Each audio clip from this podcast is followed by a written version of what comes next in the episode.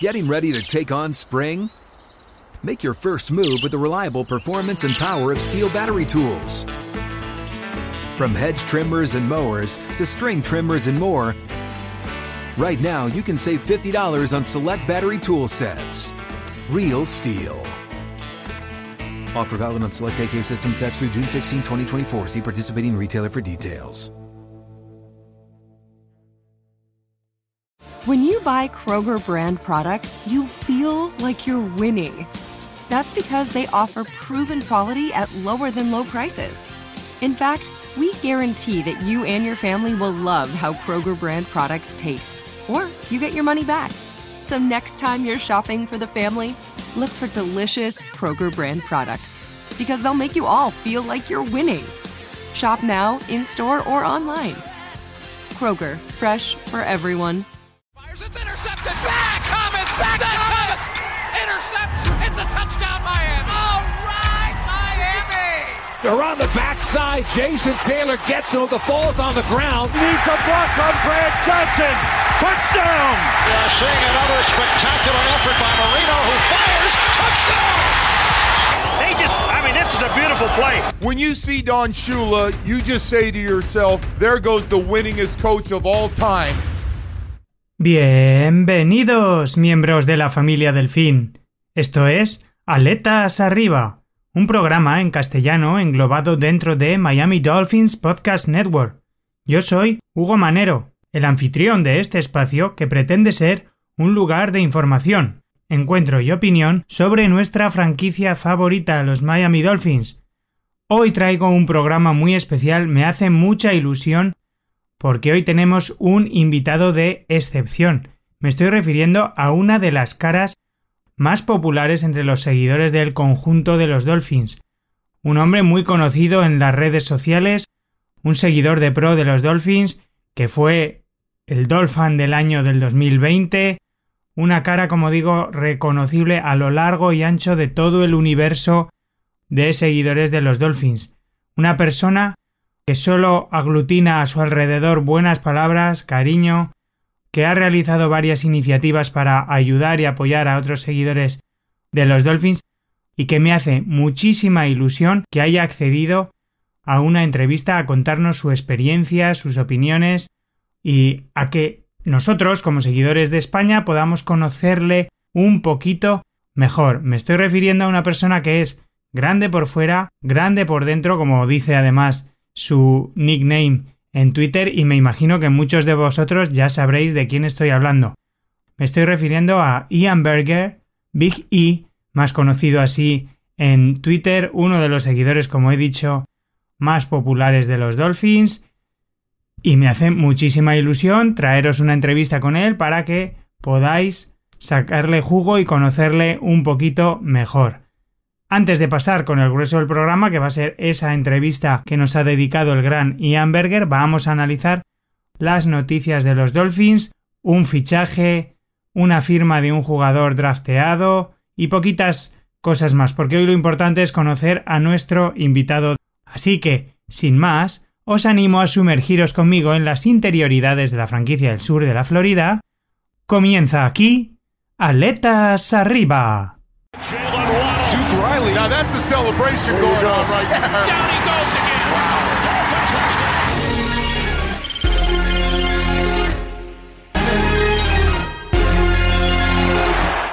Arrancamos como de costumbre repasando las noticias que han ocurrido alrededor de la franquicia durante las últimas semanas. En primer lugar, tenemos que comentar que los Miami Dolphins anunciaban la firma del contrato de Eric Ezukama, el receptor elegido en cuarta ronda del draft del 2022 con el pick 125 general. Vamos a hacer un pequeño repaso. Eric Ezukama, un jugador proveniente de la Universidad de Texas Tech, donde en las últimas tres temporadas ha liderado a la Universidad de Texas Tech en yardas de recepción durante esas tres últimas campañas y se ha convertido en el primer Red Rider que consigue esto desde el año 85-87, sustituyendo a Wayne Walker en este honorífico récord.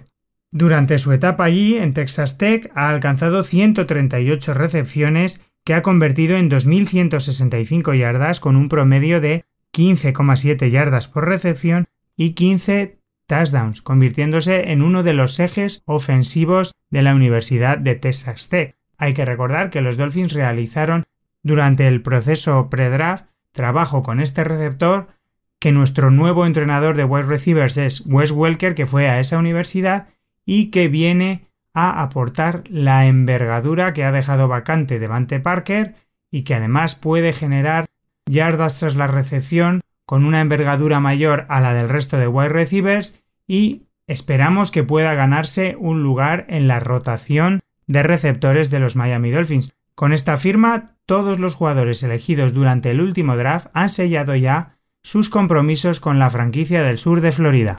En segundo lugar, los Dolphins anunciaban el fichaje del S-Russer, outside linebacker defensive end, Porter Gastin, un jugador de 25 años, 1,96 metros de altura y 117 kilos, jugador que proviene de Cleveland Browns, donde ha pasado las últimas tres temporadas, concretamente del 2019 al 2021, y donde jugó 26 partidos siendo cuatro de ellos titular. En total, durante su etapa en Cleveland, ha obtenido 47 tackles, 23 solo, un sack y dos fumbles recuperados.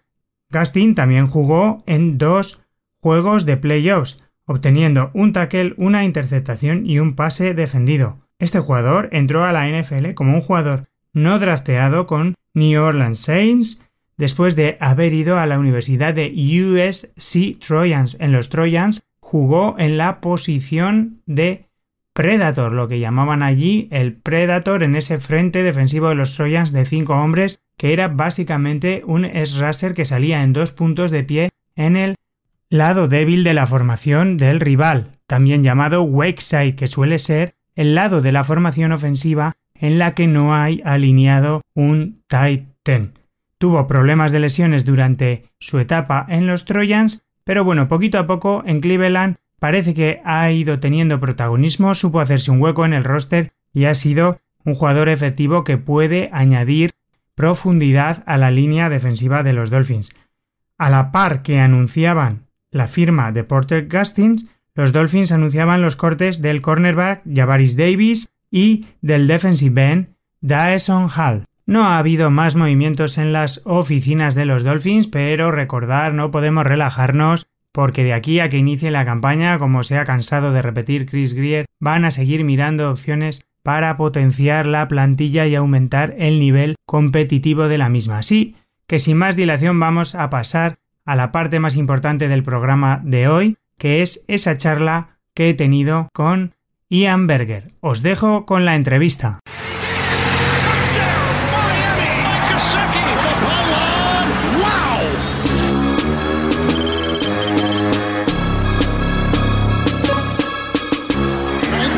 The.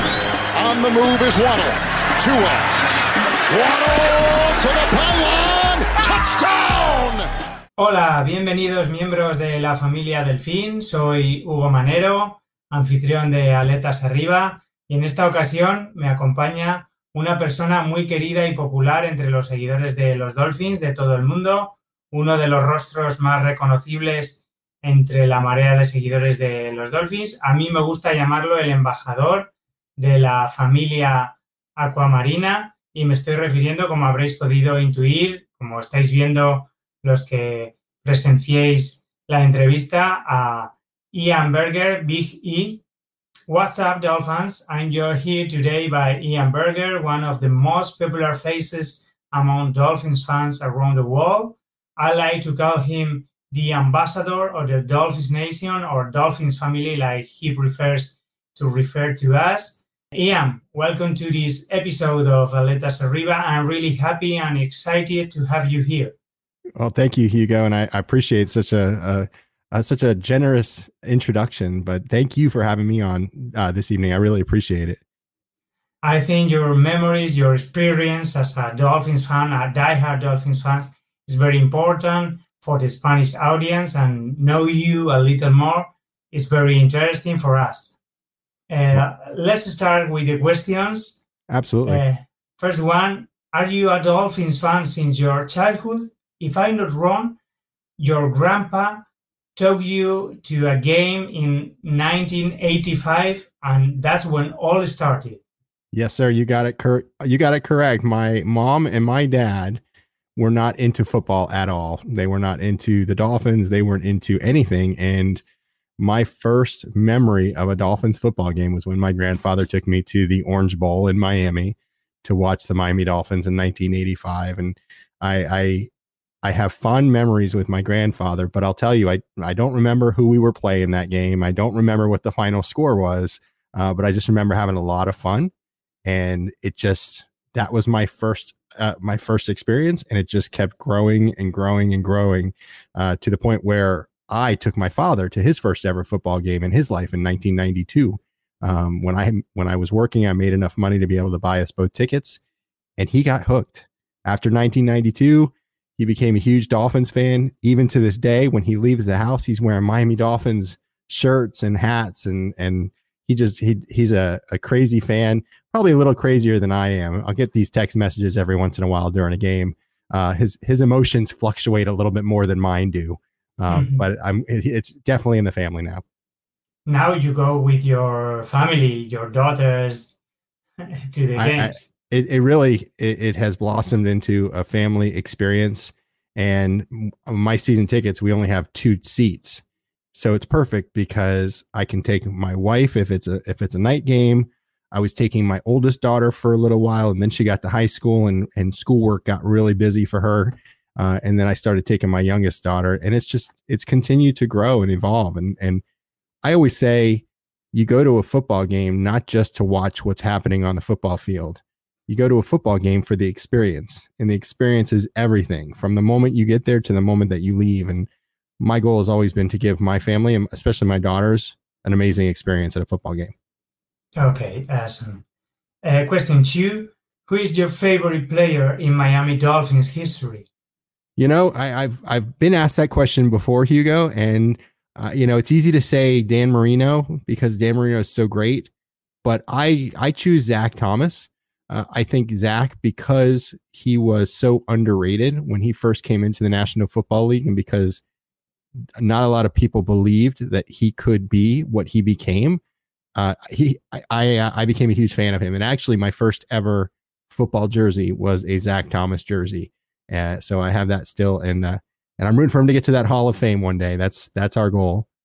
Absolutely, he deserves it. Mine is also Zach Thomas. When I started to be a Dolphins fan, it was the last Dan Marino year, and Zach Thomas was the the player that absolutely makes me fall in love with the franchise and the sport. Absolutely. Question question three: What is your best memory as a Miami Dolphins fan? You know that one's a hard one because I have so many great memories. Uh, I will tell you. Some people think I'm crazy because I say the last home Miami Dolphins playoff game, which was against the Baltimore Ravens in 2008. And uh, if you remember correctly, we lost that game but the excitement and the, the fans screaming, the Dolphins fans screaming as we're walking up in order to get to our seats, it's so so memorable. Um, but most recently, my daughter and I, I think it was three seasons ago, it was the season opener against the Tennessee Titans, and it ended up getting delayed three different times. And that game started at one o'clock, and my daughter and I went home at eight thirty that night, and we were a part of the longest mm. NFL game in football history, and that was very memorable because we just we were just chilling out. We were chilling out, having some fun at the stadium. Okay. Uh, question four: You were elected by the franchise as the 2020 Miami Dolphins Fan of the Year. Tell us what it meant to you and how did you live it. I will tell you that it meant it meant a lot to me, but I, I, think I was so humbled by the experience because here's what I say all the time, Hugo, and I'm sure other people can relate to this. I'm a huge Miami Dolphins fan, but I know that there's hundreds, thousands of Dolphins fans that love this team just as much as I do. You know, so I was just proud to be able to represent our fan base at that level of the fan of the year. Um, so I uh, and I uh in the second part of your question, Hugo, I just want to make sure I understood it. You said, um, how do how do I live it? Is that what you asked? how, how was the experience? Ah, got all it. The, Okay. All the process. Excellent. So it, the the process was absolutely mind blowing because I did not expect it at all. You know, I was I was nominated, and Travis Wingfield, who runs the Drive Time podcast for the Miami Dolphins, he actually announced it to me on a podcast that I was shocked about, and he told me about it. And from that moment on, there were activities, and I was just like, I think every time someone talked to me about it, I got tears in my eyes because being a fan is it's one thing but being recognized at that level it's something that i had never dreamt that that, that could happen to me to be honest with you. And then when they brought me to the stadium and they actually told me it was january of 2021 they told me that they were bringing me to the stadium to do some marketing campaign and they wanted to support you know the fan of the year pro- program uh, and that's when they told me that I, I I was in the top three and I was getting a trip to the Super Bowl that year, and uh, I could not. I tears couldn't stop coming from my eyes because I had never been to a Super Bowl in my life, and I actually don't have friends that have ever been to a Super Bowl in their life. So this was an opportunity, and my daughter too. You know, my at the time she was uh, t- 13 years old, 12 years old. She had never been to a Super Bowl either. So this was, you know, just the experience, and to do it while we're wearing these colors was uh, was extremely humbling, and I was extremely honored to do that. And you did really, really well because if I'm not wrong, you were one of the three finalists of the Fan of the Year of the all the NFL of the franchise. You were elected one of the finalists. I was, yeah, out of the 32 selected team representatives, I was one of the top three, and and again too, I did not expect that.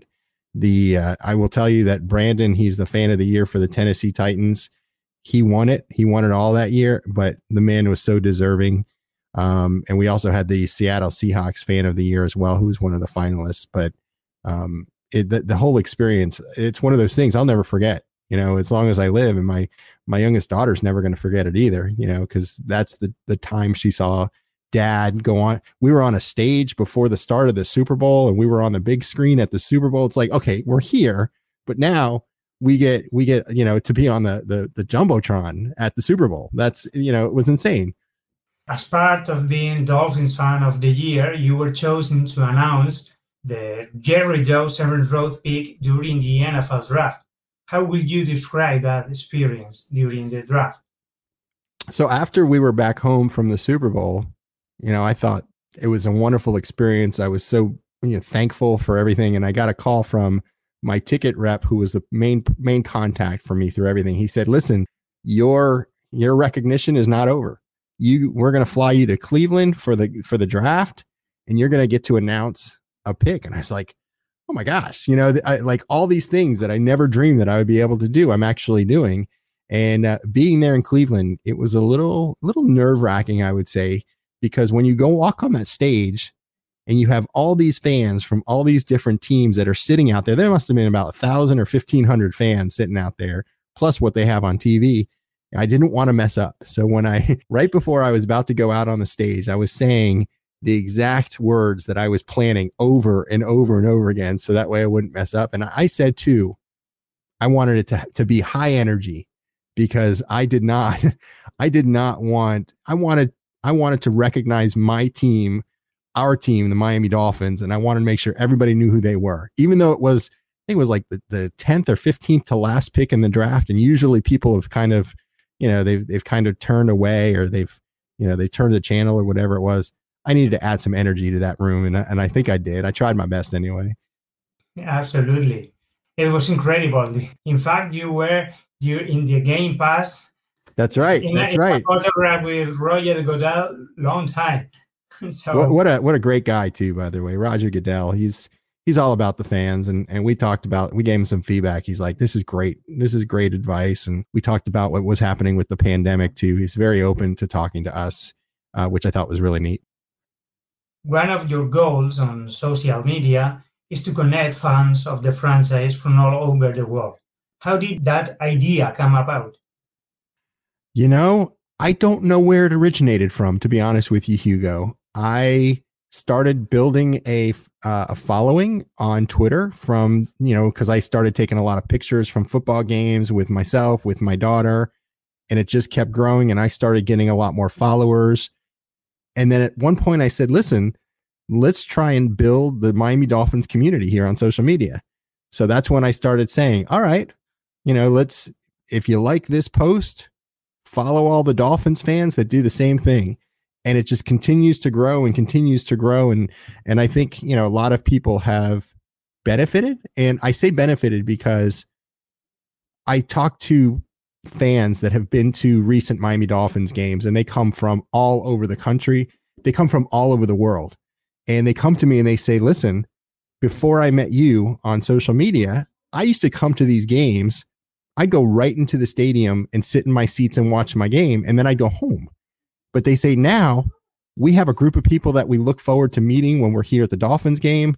We have groups of five, ten people that are from different parts of the country, different parts of the world that we go and meet. And we have a great time before the game. So again, it's about that experience. And it's not just about what's on the field and and that's what really makes me feel the best about about what i'm doing because it's helping other people enjoy the experience similar to what i've been able to do but it is not only connect i i will say you you help other people i remember you helped one dolphins fan who lost his house in a storm. It's incredible all the things you can do on social media and all the things that have come about with your uh, with this goal no? well and and my my wife and i had a conversation a while ago. She said you know you've got this following now on social media. You should figure out a way to monetize it you know to make money with what you're doing. And i said well how about if i focus my attention on charity and on good things. And and that's kind of what I did. And like you said, uh, one of our one of our uh, King of Finland, I think, is the the name of the person on Twitter. Uh, he was the one who lost his house in a tornado, and I said, you know what? Let's see what we can do. And I started a GoFundMe page for him and his wife, his his new wife actually, and we raised fifteen thousand dollars for him, and it meant the world. You know, for somebody who's starting a brand new life with his with his newlywed for him to be able to have that to you know find a new home to be able to continue living was was a difference maker. But then on top of that and i have this next to me because I, I, always have this next to me. It's dolphins challenge cancer. Um, this was something that really is close to my heart because my mom is experiencing stage three cancer and she's been she's been thriving which means that she has been living with it she's been taking the right medication um, but because I was affected again, and because I have this platform, you know, I have been able to help raise between twenty-five to thirty thousand dollars for Dolphins Challenge Cancer over the last two years. You know, so so when people say, "Well, you should make money," I'm like, I don't need to. I'm I'm doing the right thing to help other people, to help these other organizations, which which makes me again makes me feel good at the end of the day, right? That we're helping other people. Absolutely, Elson, and that's what you deserve it uh, being a fan of the year, undoubtedly. Thank you. Uh, please tell us about Dolphins Talk, the website and podcast you are part of. So Dolphins Talk is a it's actually a website that you can go to. It's www.dolphinstalk.com where we have written content and we have podcast content. Um, I will give all of the credit to the owner of that site who's been doing this for 15 to 20 years. His name is Michael Oliva and he does try and put on a daily podcast. And you talk about everything that's going on with the team. Well, I am part of it on a weekly basis every Wednesday nights. Uh, him and I just go on for about 45 minutes to an hour, and we talk about anything that's going on with the team. Now, of course, right now we're we're dealing with the off season, so there's only a certain amount you can talk about. So we're we're we're we're podcasting about once every two to three weeks. But it's a great opportunity for us to to just talk about what what we love. And I don't know about you, you Hugo, but if I if I'm sitting somewhere and I see somebody wearing a Miami Dolphins hat or shirt, I could talk for hours about our team because I've been paying attention about it because I'm so passionate and I love what the team does. Um, or you know, there's news out there that maybe wasn't so good, and you know, you want to give your opinion, but I can talk for hours. So the podcast allows me to uh, kind of share my expression, share my opinions on what's going on with the team. And I love it. I love to be able to podcast. And but I couldn't do it without Mike. Mike is amazing. He's fantastic. The NFL has started an international marketing program, and the Dolphins have been awarded marketing rights in my country, Spain. How does it feel in the United States to know that there are fans of the franchise all over the world? You know, what's interesting is that you you have a mixture of fans. You know, some fans that say, oh, I don't want to lose a home game to to England or I don't want to lose a home game to Mexico. But I'm I'm okay with it because again, it grows the fandom in other countries where you want to be able to grow that fandom. You want to have a worldwide support for your team. And I know we've got thousands of fans, if not more, in England. And I know that there's plenty in Spain as well as there are in Mexico and, and Germany as well. And it's great. I love that. I love it because if I ever visit Spain or if I ever visit Germany, if I ever visit the UK, I know there's going to be some Dolphins fans there that I'll probably end up giving a high five to at some point, right? Um, but I also think it's great to to spread the love of the sport and the love of our team to places outside of outside of the country.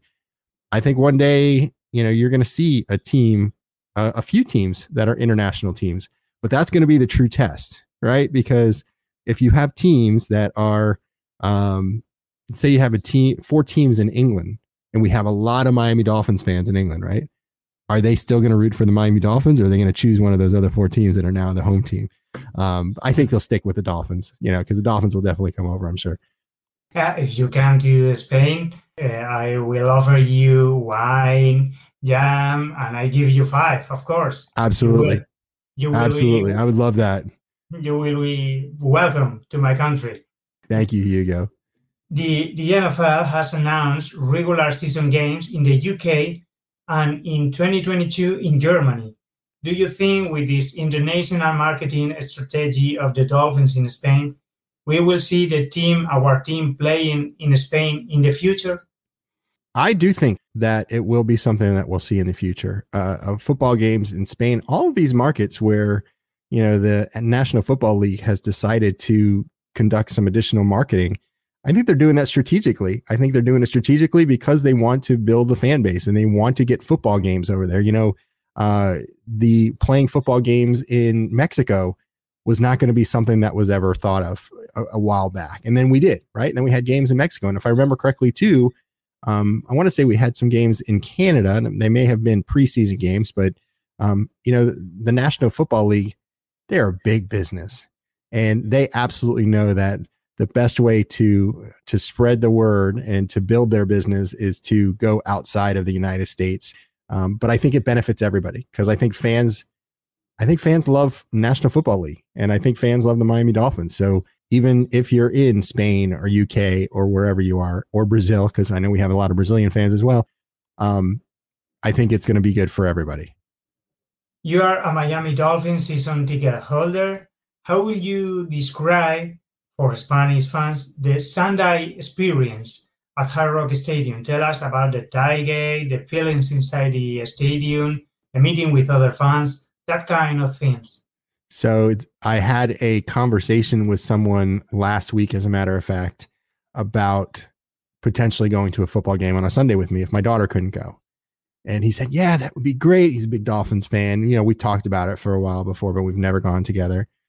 I said, you do realize though it is an entire day event we're going to get to the stadium at around 9.30 in the morning and you're not going to be leaving until 5 o'clock. Yes the hmm. game is only four hours right? Or three hours one to four. Um, but you have to tailgate. You have to tailgate. You got to spend some time out there just relaxing having some food. You know some people like to drink alcohol. I'm not a big alcohol drinker but you know people drink alcohol listen to music. Usually when I'm there with my daughter, we're we're playing some cards or we're we're we're throwing the football around. You just go out there and have a good time, and then you see the people, the the people that you've talked to for years and you've never met before. Um, you know that's what the tailgating is about. Tailgating is about community.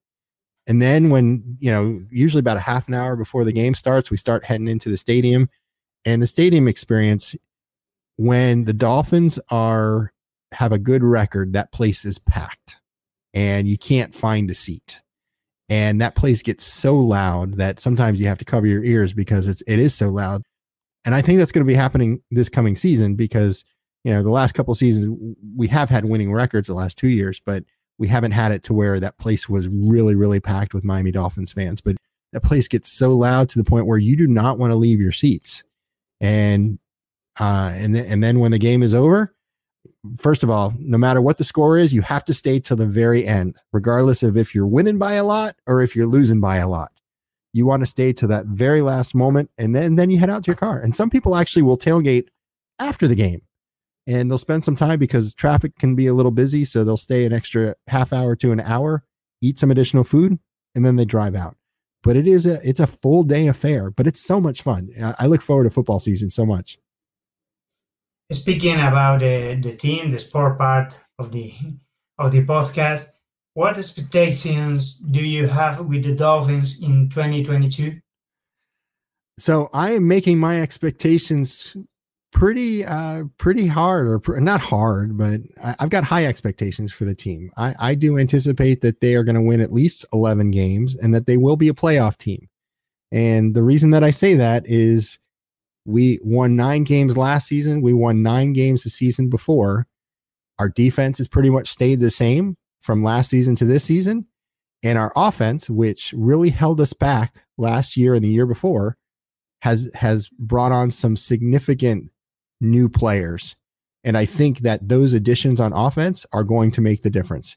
I mean, if you just say Tyreek Hill, Terron Armstead, right, Raheem Morris, um, these guys, Raheem Mostert, excuse me, these guys, they can get you an additional one to two wins, right? So you go from having nine wins with these guys, you get an additional one to two wins, and there's your 11 wins in a season. So I have I have very high expectations, and I love Coach McDaniel. He has such an amazing way about him that inspires people, that makes people feel great about playing for him.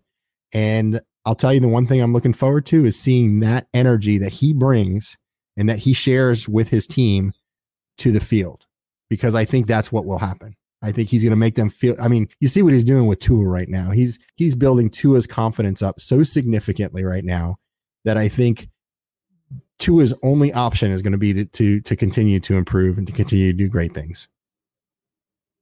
Uh, do you think this is Tua Tagovailoa's year? I think this is going to be the best year that he's had in the National Football League. I honestly feel that. Now, how great? It's going to depend on a couple of things. It's going to depend on how well that offensive line stays healthy. It's going to depend on that running game assistance that he hasn't really had, if you think about it, as a starting NFL um, quarterback. And then also, if our defense can can play not even at the same level they played last season, but at a similar level, right? They as long as they're in the top 10 in the National Football League, I think he's going to be able to bring this team to those 11 or 12 wins all the things in the OTAs are very positive about the defense, especially because four players in the defensive line has won the orange jersey. Jaelan Phillips, Zach Sieler, Christian Wilkins. And I did see Raekwon Davis got it today. Okay, Raekwon yep. Davis. Yeah. Promising, promising. Very promising. and that's great. And, and, you know, I've talked to some people about that too. I'm not concerned that the offense hasn't gotten their orange jerseys as frequently as the defense has, mainly because there are so many new players on the offense. They have to learn this new system. The defense, it's the same guys pretty much. So they know what they have to do. They know the plays that they have to play. They don't they know where to stand at the, you know, when the ball gets snapped. Where the offense, there's there is a learning curve for them. How is your favorite player in the current roster of the Dolphins? you know, there's a there's a bunch that I absolutely love. Um, but I'm gonna go with Xavien Howard right now. And the funny thing about Xavien Howard is that his first season with the Miami Dolphins wasn't great. Um, and my daughter and I had an opportunity to meet him at an event. And I remember walking away from that meeting thinking, Xavien Howard, I don't know if he's going to stay with the team much longer. and then and then he goes out and becomes a Pro Bowl, you know, all pro player, um, and ends up being one of the fe- the best cornerbacks that that the Miami Dolphins have ever had. So so I'm very high on Xavien Howard. You know, and there's a lot of other guys that I absolutely love on this team. Um, but I think right now Xavien's my my favorite. Mine, mine also is Xavien Howard, but I think in the near future is going to be uh, Jaelan Phillips. Oh yeah, I'm a Miami Hurricane fan also, Ah, and where he came from with all the the injuries, the the commotions, all the, all his history about separation and inspiration is is incredible, and and I think this is going to be a great year of Jaelan Phillips in 2022. I uh, I actually met him a couple weeks ago and had an opportunity to ask him. I said to him, I said, "How many sacks are you going to have? Over or under ten sacks this season?" He said, "Absolutely over ten sacks." I'm like, "All right, man, I got you. That's awesome." Let's go with the final question. What do you like most about the city of Miami and living there? So I live in Fort Lauderdale, which is a little bit north of Miami, but I've lived here. I lived in this in this area my entire life. But I will tell you what I love about Miami is that there's always something going on. There's always something to do. I, I took a trip when I was younger to a town that, you know, every store and every gas station closed at eight o'clock at night. And coming from Miami, coming from South Florida, I thought to myself, I could never live there.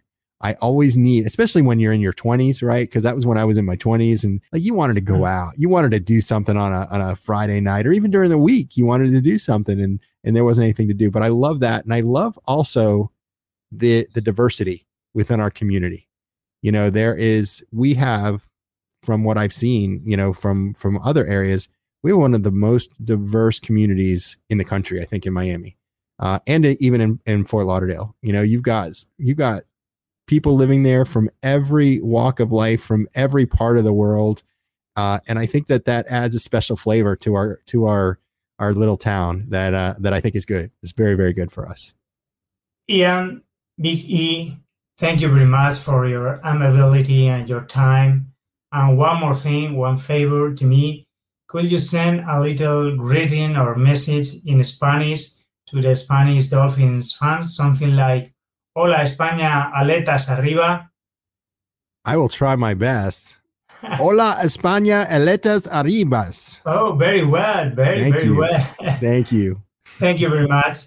Uh, see you soon. It's been an absolute pleasure to have you here in this podcast of Aletas Arriba, a Miami Dolphins podcast inside this international marketing strategy in Spain. See you soon. Hope see you Sunday in Spain. Fins up, aletas arriba. I was going to say fins up. You can't have and we can't leave a Dolphins podcast without saying fins up, everybody. Fins up. See you soon. Thank you very much.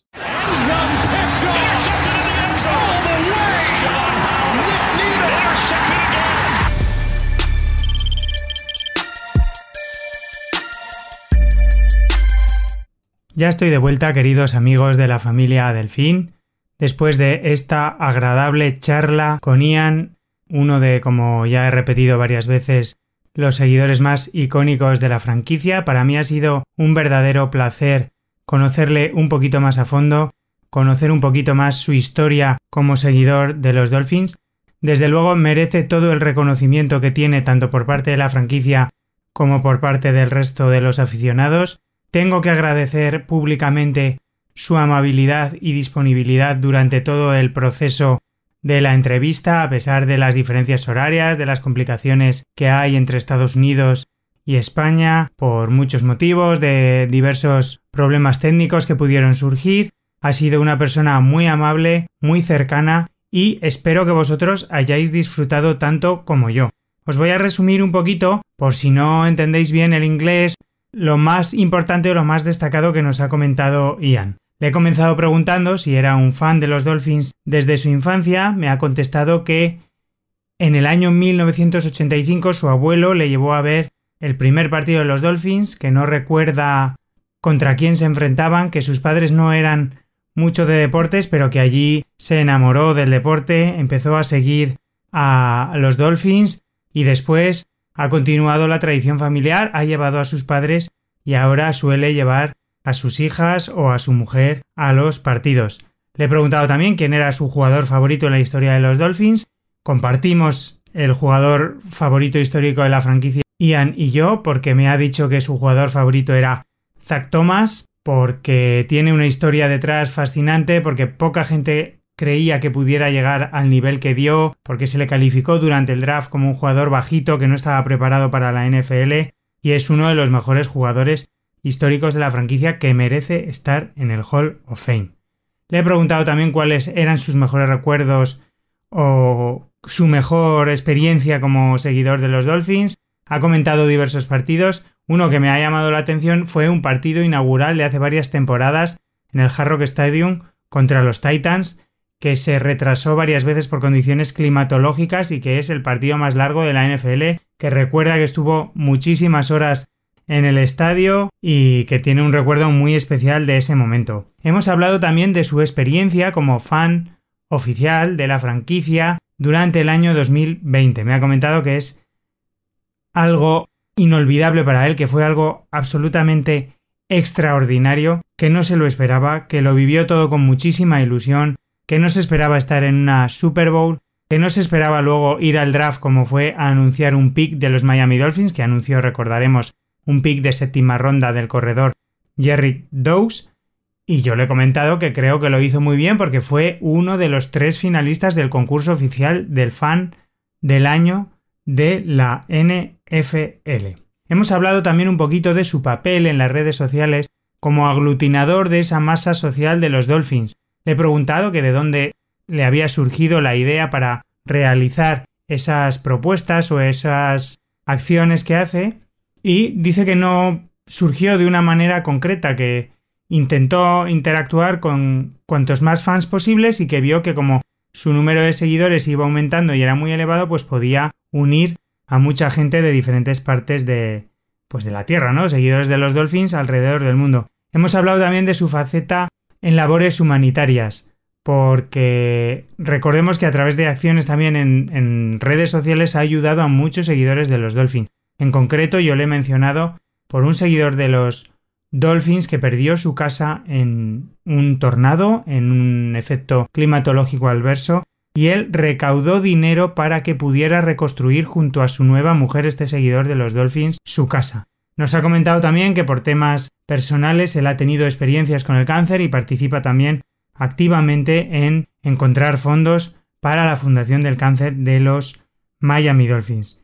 Hemos hablado también sobre el podcast en el que participa, Dolphins Tag. Nos ha dicho que es un verdadero placer para él, que puede estar horas hablando con alguien que lleve una gorra o una camiseta de los Dolphins, que le da un altavoz para hablar y conectar con otra gente del equipo. Y nos ha mencionado a Mike Oliva, el creador de este proyecto, al que se ha referido pues con mucho cariño y con palabras muy entusiastas. Hemos hablado luego de esta estrategia internacional de los Dolphins. Yo le he preguntado qué se sentía en Estados Unidos al saber que había aficionados en otras partes del globo terráqueo.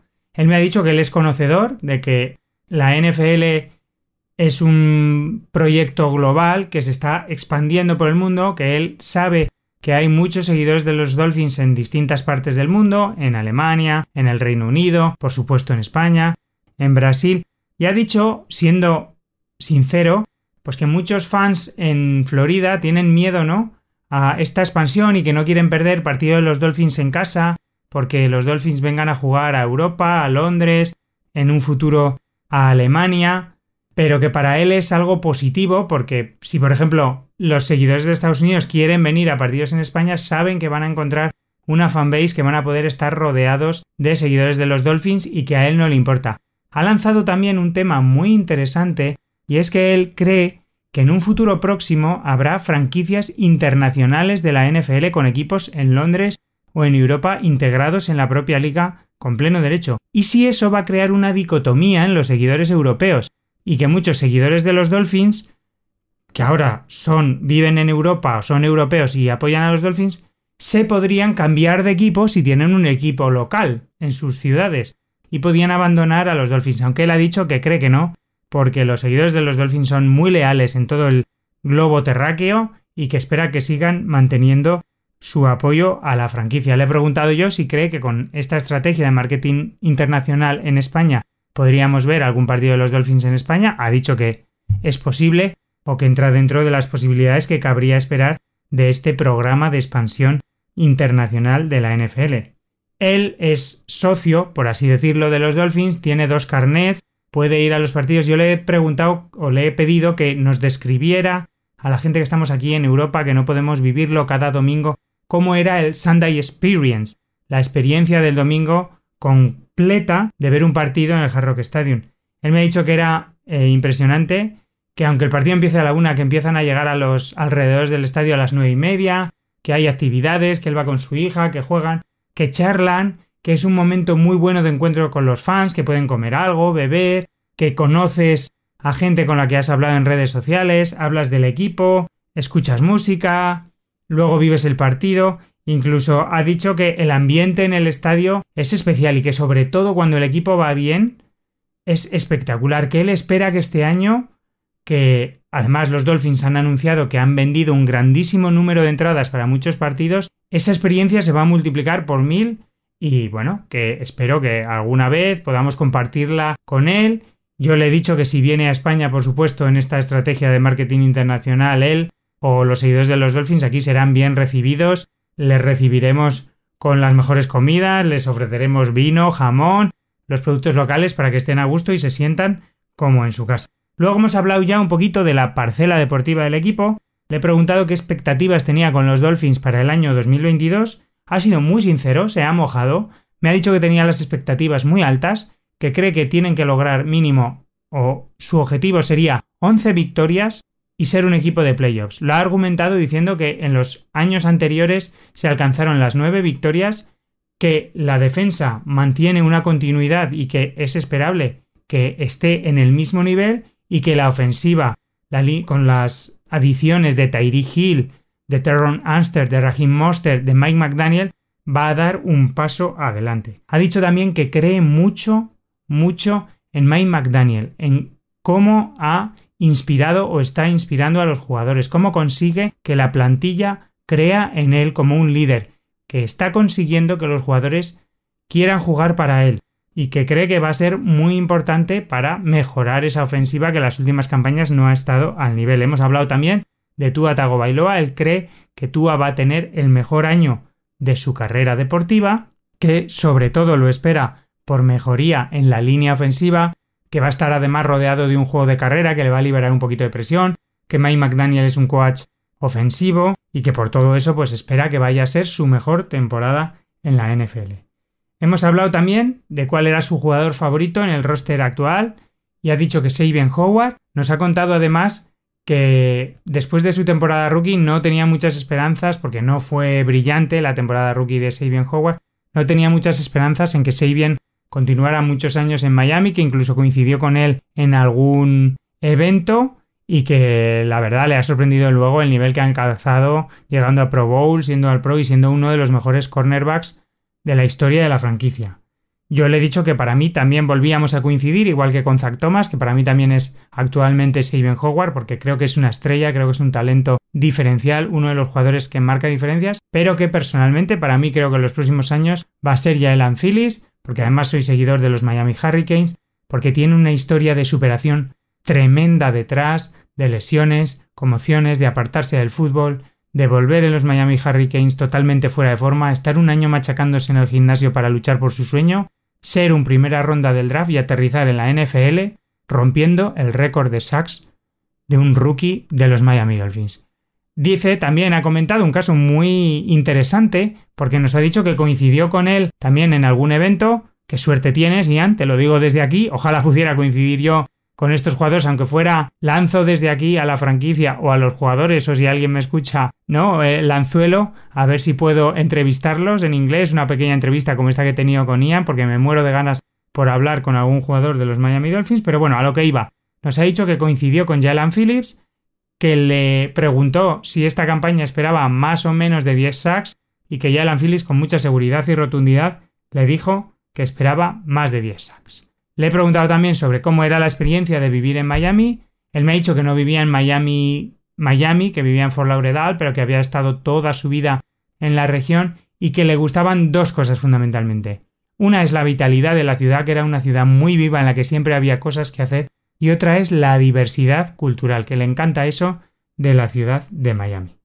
Hemos terminado, le he pedido que nos mandara un mensaje, lo ha hecho muy bien, nos ha mandado un Hola España, aletas arriba, le he dado las gracias, se, nos hemos despedido con el tradicional FinStab y nada, desde aquí solo puedo decir que yo he disfrutado muchísimo, que era uno de los invitados que quería tener aquí en Aletas Arriba, que me alegra un montón compartir esta entrevista con vosotros, que conozcáis un poquito más a esta persona tan especial dentro del mundo Dolphins. Creo que es momento de dejarlo aquí porque quiero que el protagonista de este episodio sea Ian Berger, uno de los seguidores icónicos de la franquicia. Creo que merece este espacio. Creo que nos ha contado cosas muy interesantes. Hemos hablado pues una media horita larga, así que desde aquí ahora ya solo me queda deciros que si os ha gustado este podcast le deis a un like o suscribáis para que no os perdáis todas las novedades de este Aletas Arriba, un podcast oficial de Miami Dolphins Podcast Network, que sigáis la página web de los Dolphins, que sigáis la cuenta en Twitter para este proyecto español, arroba dolphins barra baja ESP, que interactuéis con la página, que intentemos aumentar el número de seguidores españoles, latinoamericanos de la franquicia, que esto es un proyecto a largo plazo, que tenemos que ir creciendo poquito a poco, que somos una familia, unida a lo largo y ancho del globo terráqueo por nuestra pasión por los Miami Dolphins, y sin más, os emplazo al próximo episodio de este Aletas Arriba.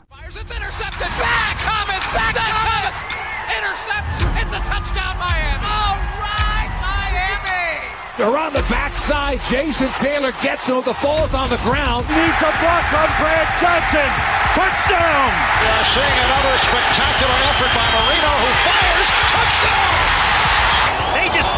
This is a beautiful play. When you see Don Shula, you just say to yourself, there goes the winningest coach of all time.